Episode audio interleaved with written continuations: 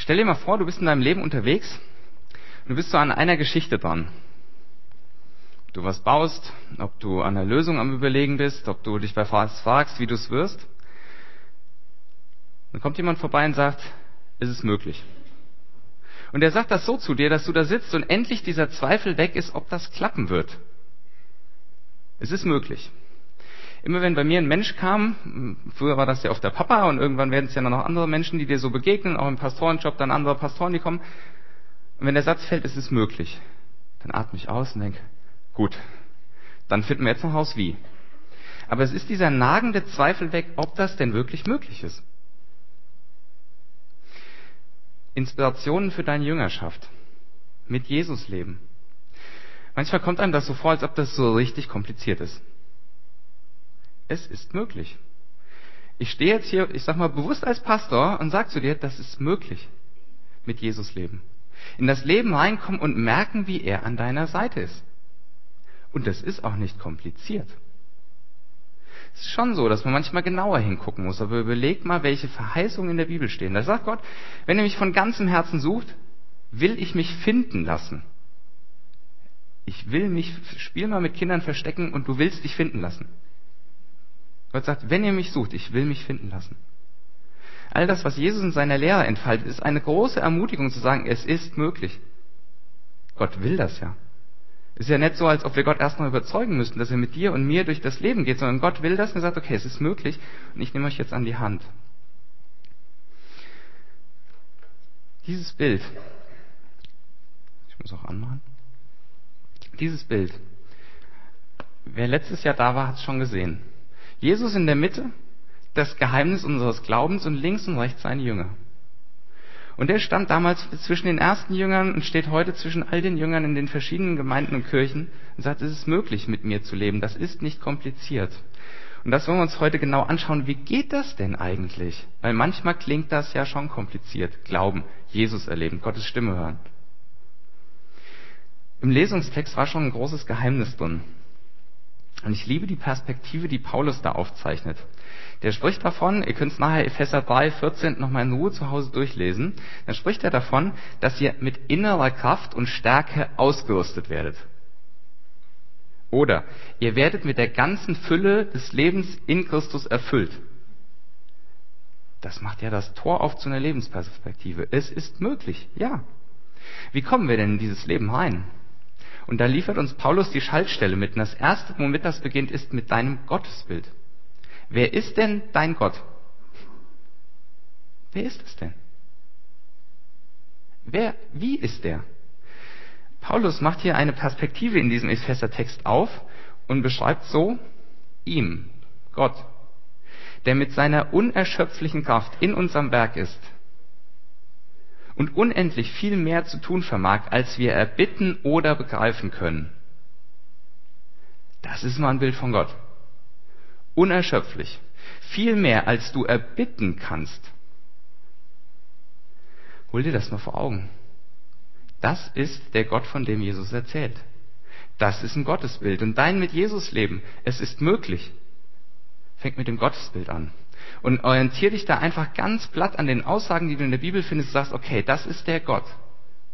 So wird er beschrieben. Ich liebe die Anekdote von einem gläubigen Philosophieprofessor, der leitete mal eine Einkehrtagung auf einem christlichen College. Und er hatte diese ganze Dozentenschaft vor sich, fing die Tagung an und sagte, was glauben Sie, wenn Jesus diese Tagung leiten würde? Mit welcher Frage würde er einsteigen? Alle überlegten. Er gab die Antwort und sagt, ich glaube, er würde einsteigen und uns fragen, warum denkt ihr in euren Fachgebieten so gering von mir? Diese Anekdote gelesen da gesessen denkt, ja, warum denke ich denn manchmal von Jesus so gering? Ich brauche diese Frage in meiner Jüngerschaft immer wieder, dass Jesus mich fragt, Sebastian, warum denkst du denn so gering von mir? Wie ist denn gerade dein Jesusbild? Wie ist denn dein Gottesbild? Mit wem bist du denn unterwegs?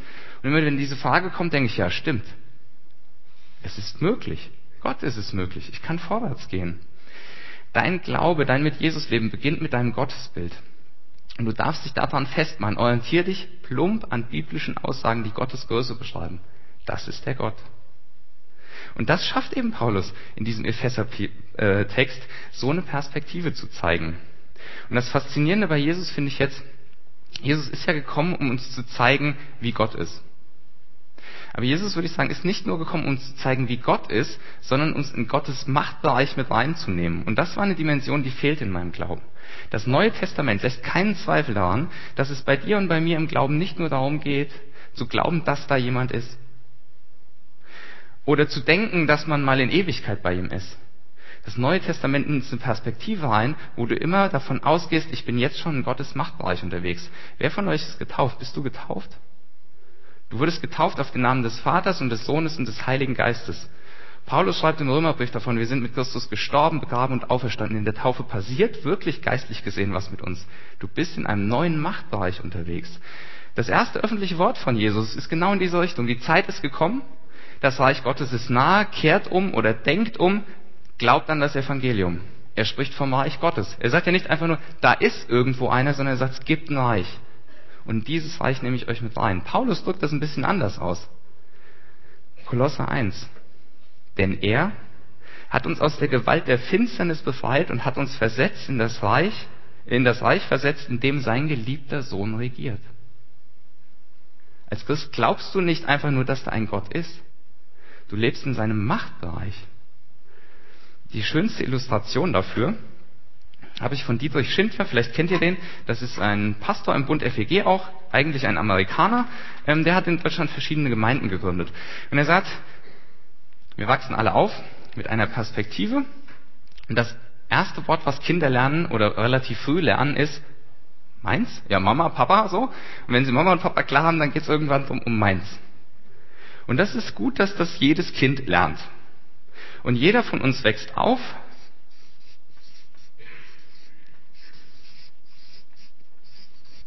wir haben eine Perspektive, mein Reich. Das ist gut, dass wir diese Perspektive haben, weil sie auch eine Grenze zieht. Grenzen ziehen ist gesund. Es kann nur sein, dass diese Perspektive meins so krass wird, dass man nur noch ich, meiner, mir, mich hat. Stell dir vor, wir stehen jetzt alle auf, haben nur die Perspektive ich, meiner, mir, mich und drehen uns mal fünf Minuten im Kreis. Das Ende vom Lied ist, dir wird schwindlig. Es ist nicht schlecht zu sagen, ich, meins, mir. Und wenn du das nur sagst, wird dir schwindlig. Jetzt kommt Jesus in das Leben rein. Seine erste und wichtigste Botschaft. Denkt um.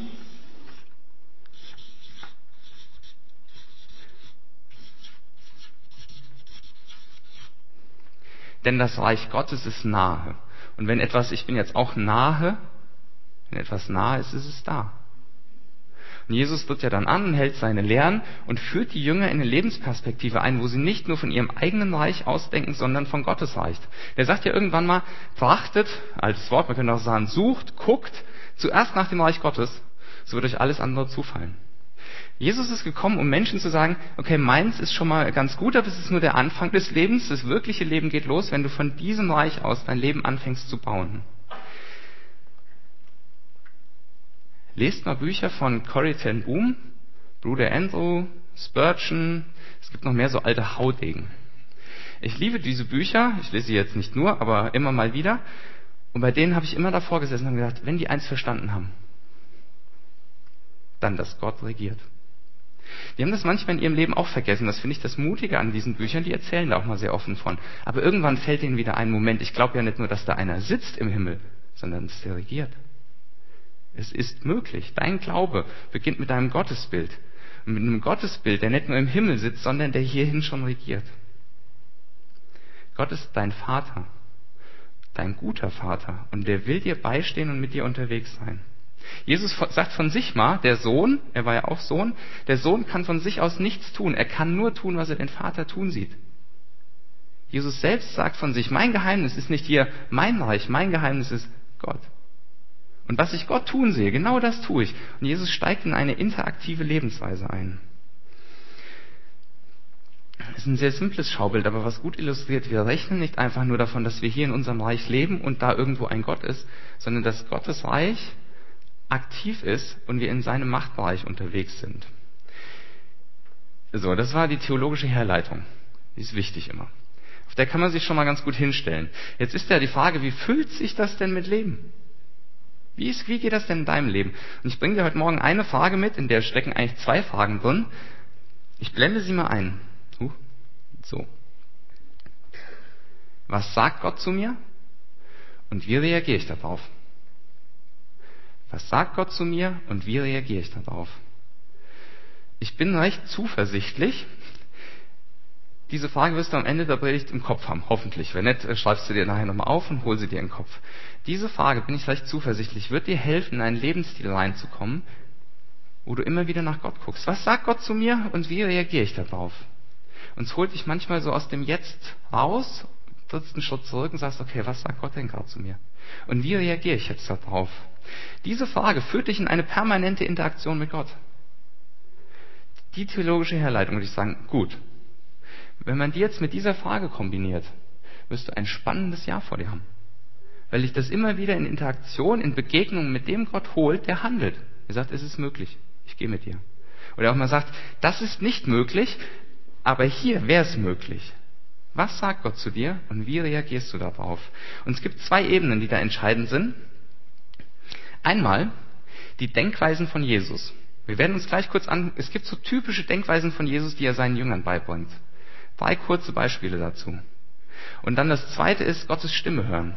Du lernst dieses Unterwegssein mit Jesus, indem du diese Frage hast und dann guckst, welche Denkweisen hat denn Jesus eigentlich und wie kommuniziert gerade Gott mit mir. Das sind die Ebenen, die Wachstum ermöglichen. Es ist möglich, im Glauben zu wachsen, dir das vorzunehmen und zu sagen, okay Gott, ich wünsche mir das. Und das ist für mich der verheißungsvollste Weg, gerade ist, über diese Tour zu gehen. Worum geht es bei den Denkweisen? Da will ich dich mit reinnehmen. Ich blende jetzt einen Satz ein. Wenn du den in deiner Bibel schon gefunden hast, ja, vielleicht ja, vielleicht nein, mich hat der am Anfang richtig aufgeregt. Und ich habe da auch gesessen und denke, Jesus, was meinst du denn da? Ich lese mal vor. Wenn jemand zu mir kommt und hasst nicht seinen Vater, Mutter, Frau, Kinder, Brüder, Schwestern und dazu sich selbst, der kann nicht mein Jünger sein. Ist ja mal ein steiler Satz. Was meint Jesus hier? Also wir müssen erstmal sehr stark festhalten, Jesus fordert hier nicht zum Familienhass im Gegensatz zur Nächstenliebe auf. Das wäre völlig paradox, seinen Nächsten sollst du lieben, aber deine Familie hassen, die Familie. So, da merken wir schon, in diese Richtung kann es nicht laufen. Jesus bringt hier aber eine Denkweise von ihm zum Ausdruck, die voll in unser Leben trifft. Was beschäftigt uns oft? Was denken die anderen von mir? Was wollen die anderen von mir? Das in unserem Herzen bewegt uns immer wieder. Und Jesus sagt, hassen ist das krasseste Wort, was es gibt. Er sagt, all deine Beziehungen in deinem Leben und selbst die zu dir selbst sind relativiert über mich. Das heißt, dein Leben läuft immer erstmal über den Kanal Jesus und dann zu den anderen hin. Der moderiert das. Es ist ja wirklich einer der größten Unglücklichen, halt sich zu fragen, was denken die anderen und was wollen die anderen. Und es nimmt uns so eine Unfreiheit. Es gibt uns eine Unfreiheit zu leben. Und Jesus thematisiert das hier und sagt, okay, deine wichtigste Beziehung in deinem Leben bin ich. Lass alles über mich laufen. Durch mich ordnen sich deine Beziehungen. Und ich glaube, es ist ja, keiner von uns hat nur heilsame Begegnungen im Familienkontext gehabt, in seinem Aufwachsen. Keiner hat nur heilsame Begegnungen im Schulkontext gehabt oder im Berufskontext. Es gibt Dinge, die haben uns mal eine Kerbe mitgegeben. Und Jesus tut hier eine Linie auf und sagt, deine wichtigste Beziehung bin ich. Und alle anderen stellen wir mal dahinter. Und dann sortieren wir das ein was heilsam und unheilsam war, aber über mich ordnet sich das. Oben links diese Frage. Du gehst in dein Leben rein und es passiert dir nächste Woche irgendwas, wo irgendein Mensch vor dir steht. Dann kannst du sagen, okay, was sagt Gott denn gerade zu mir? Trittst mal einen Schritt zurück. Trittst mal aus den Beziehungen raus. Sagst, okay, Jesus, ich habe Sonntag gehört, du bist meine erste wichtigste Bezugsperson. Was sagst du denn gerade Gott? Und dann kann es sein, dass Gott sagt, geh einfach wieder in die Beziehung zurück und stell dich mal tapfer hin. Es kann auch sein, er sagt, bleib mal gerade einen Moment stehen, warte es ab, es beruhigt sich. Oder er fragt dich auch manchmal, was willst du denn? Du fragst dich gerade immer, was die anderen wollen. Was willst du denn eigentlich? Manchen von uns würde auch vielleicht fragen, du fragst dich alles, was du willst und deine Ziele. Mal deine Mitmenschen, was sie dir für eine Bereicherung bringen. Was sagt Gott zu mir und wie reagiere ich darauf? Im Kontext dieser Denkweise von Jesus holt dich manchmal aus den Beziehungen raus und lässt dich einen Schritt zurücktreten. Das ist die erste Denkweise, die ich glaube uns hilft, weil sie so einen typischen Themenfeld unseres Lebens tangiert und berührt. Und das zweite, Jesus hat ein Leben gelebt, was nach vorne geht. Er hat diesen Satz mal gesagt. Wer seine Hand an den Flug legt und sieht zurück, der ist nicht geschickt für das Reich Gottes. Was heißt denn der Satz? Stellen wir uns mal so einen alten Bauern vor, der noch den Esel oder die Kuh oder das Pferd vor sich hatte und den Flug in der Hand und damit eine Schneise, das ist jetzt keine Bauernsprache, aber eine Schneise auf dem Acker schlägt. Und er hat diesen Flug. Und was passiert, wenn du den Flug in der Hand hast und du blickst zurück? Du verziehst automatisch den, äh, den Flug mit, so, dass deine Furche schief wird. War das jetzt so, dass ihr es verstanden habt, was ich sage?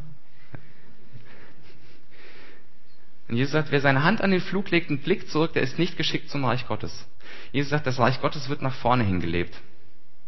Und jetzt Jesus im zweiten Themenfeld, was uns alle immer wieder beschäftigen kann, wenn wir uns fragen, ob unsere Vergangenheit anders nicht doch besser gewesen wäre. Kennst du das? Du ärgerst dich noch über irgendwas, was du verbockt hast oder wo jemand anders was verbockt hat oder wo du denkst, hätte ich doch die Konjunktive in der Vergangenheit. Wenn in diese Denkweisen reinkommst, lang genug drin, du wirst merken, wie dein Unglücklichsein wächst. Und Jesus hier sagt, wer seine Hand an den Flug legt und blickt zurück, der ist nicht geschickt zum Reich Gottes, bringt er eine Eigenart des Lebens als Christ aus. In Gottes Machtbereich wird nach vorne gelebt. Manchmal musst du in deine Vergangenheit gucken und sagen, okay, was habe ich hier eigentlich gemacht? Sie reflektieren, Schuld vergeben oder auch Schuld bekennen. Okay, aber dann ist es auch gut. Dann lädt Jesus dich wieder zum Leben ein und sagt, das Reich Gottes wird nach vorne gelebt. Weil nach vorne ist das, was du gestalten kannst. Das ist ja in deinem Leben so. Die Denkweise von Jesus ist manchmal zu sagen, okay, vergangen ist vergangen, wir können es kurz aufarbeiten, dann lass es uns aber auch hinlegen. Oben links die Frage. Was sagt Gott zu mir? Wie reagiere ich darauf? Wird dich manchmal hindern, als in der Vergangenheit umzugraben. Dann sagt Gott manchmal, ja, lass liegen. Geh es nochmal an und dann legen wir es weg. Und dann gehen wir in unserem Leben wieder nach vorne. Was sagt Gott zu mir? Wie reagiere ich darauf? Manchmal ist es gut, zurückzutreten, sich diese Frage zu stellen, sagen, ich gehe mal aus allem raus und dann gehe ich wieder zurück.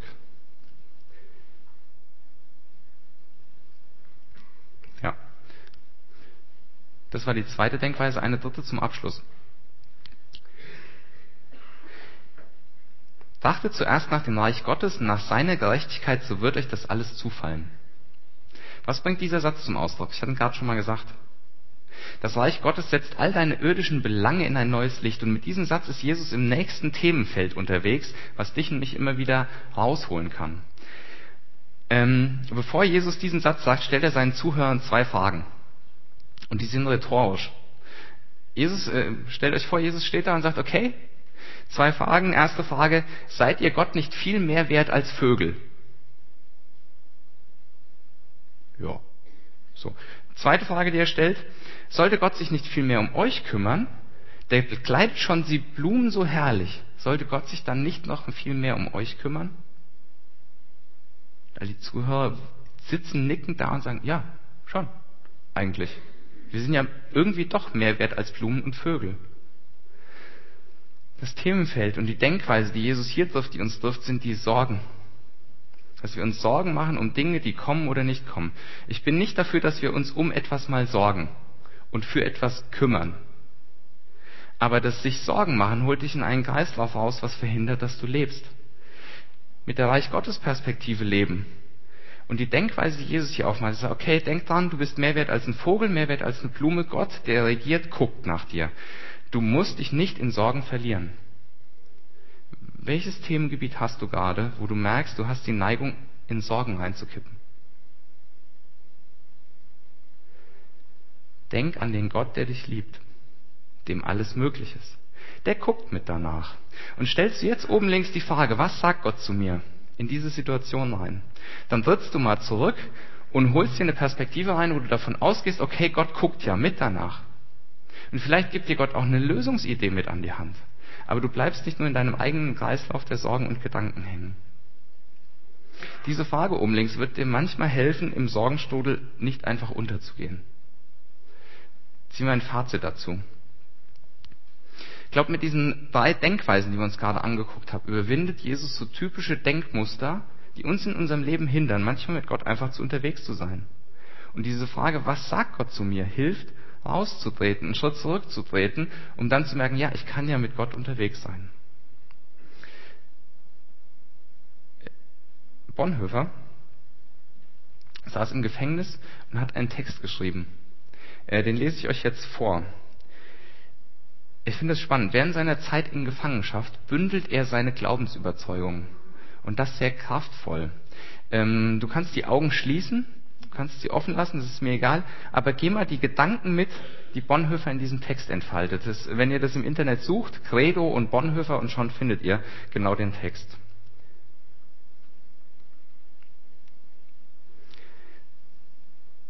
Bonhoeffer schreibt, ich glaube, dass Gott aus allem, auch aus dem Bösesten Gutes entstehen lassen kann und will. Dafür braucht er Menschen, die sich alle Dinge zum Besten dienen lassen. Ich glaube, dass Gott uns in jeder Notlage so viel Widerstandskraft geben will, wie wir brauchen. Aber er gibt sie nicht im Voraus, damit wir uns nicht auf uns selbst, sondern allein auf ihn verlassen. In solchem Glauben müsste alle Angst vor der Zukunft überwunden sein. Ich glaube, dass auch unsere Fehler und Irrtümer nicht vergeblich sind. Und dass es Gott nicht schwerer ist, mit ihnen fertig zu werden, als mit unseren vermeintlichen Guttaten. Ich glaube, dass Gott kein zeitloses Fatum ist, sondern dass er auf aufrichtige Gebete und verantwortliche Taten wartet und antwortet. Soweit Bonhoeffer. Ich liebe diesen Text, weil Bonhoeffer es damit schafft, dir vor Augen zu holen, dass du einen Gott hast, der immer handeln kann und will. Dafür braucht er Menschen, die sich alle Dinge zum Besten dienen lassen, die immer wieder sagen, okay Gott, was sagst du jetzt? Wie reagiere ich darauf, auf das, was du gesagt hast? Mm. Und als kleine Erinnerung an diesen Gott, der in jedem Jetzt handeln kann, liegen hinten solche Karteikarten aus, ohne Uhrzeiger.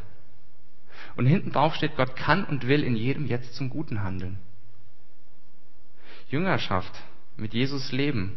Ihr habt gemerkt, es ging heute Morgen nicht um drei Weisen der stillen Zeit und ähm, dieses und jenes, sondern vor allem, welche Denkweisen liegen denn dahinter? Und womit fängt denn Jüngerschaft Leben eigentlich an? Und ich glaube, mit diesem Jetzt. Und irgendwo hängt diese Karte. Und sie wird dich daran erinnern, in deinem Jetzt vielleicht immer mal wieder den Schritt zurückzumachen und sagen, okay Gott, was sagst du gerade? Und das dann mitzunehmen und deinem Leben zu handeln. Und dann eben in dein Leben jetzt auch wieder reinzugehen. Es ist möglich. Ich glaube, es ist eine Übung. Vielleicht fragst du dich auch, wie höre ich denn äh, Gottes Stimme und dieses und jenes? Bei der letzten Predigt haben wir uns das schon ein bisschen angucken. Es ist nicht kompliziert. Wir haben jetzt zum Abschluss der Predigt einen kleinen Moment Stille.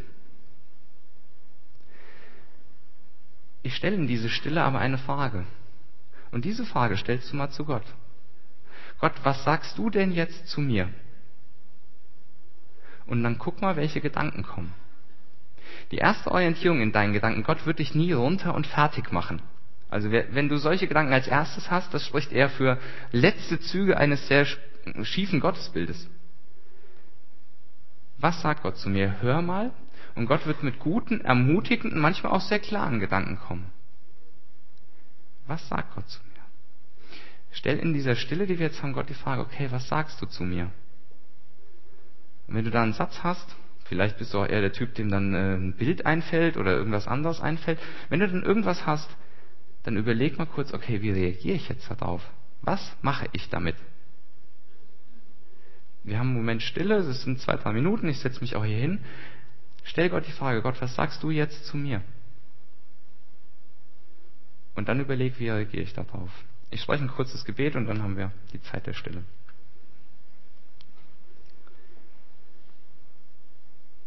Herr Jesus, wir sind dir dankbar, dass du uns nicht nur gezeigt hast, wie Gott ist, sondern auch uns gezeigt hat, was es heißt, mit einem Gott zu leben, der handelt.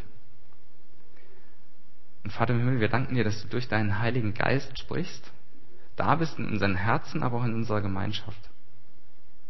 Und ich bete, dass du uns einen Satz sagst, etwas mitgibst, was für jeden von uns persönlich gerade ist. Bitte ich, dass manche das zum ersten Mal haben, dass manche es nach langer Zeit mal wieder haben und dass es wirklich eine Stille ist, die von dir gesegnet ist. Danke, dass du in jedem jetzt zum Guten handeln willst und dass mit dir alle Dinge möglich sind. Sprich mit uns. Amen.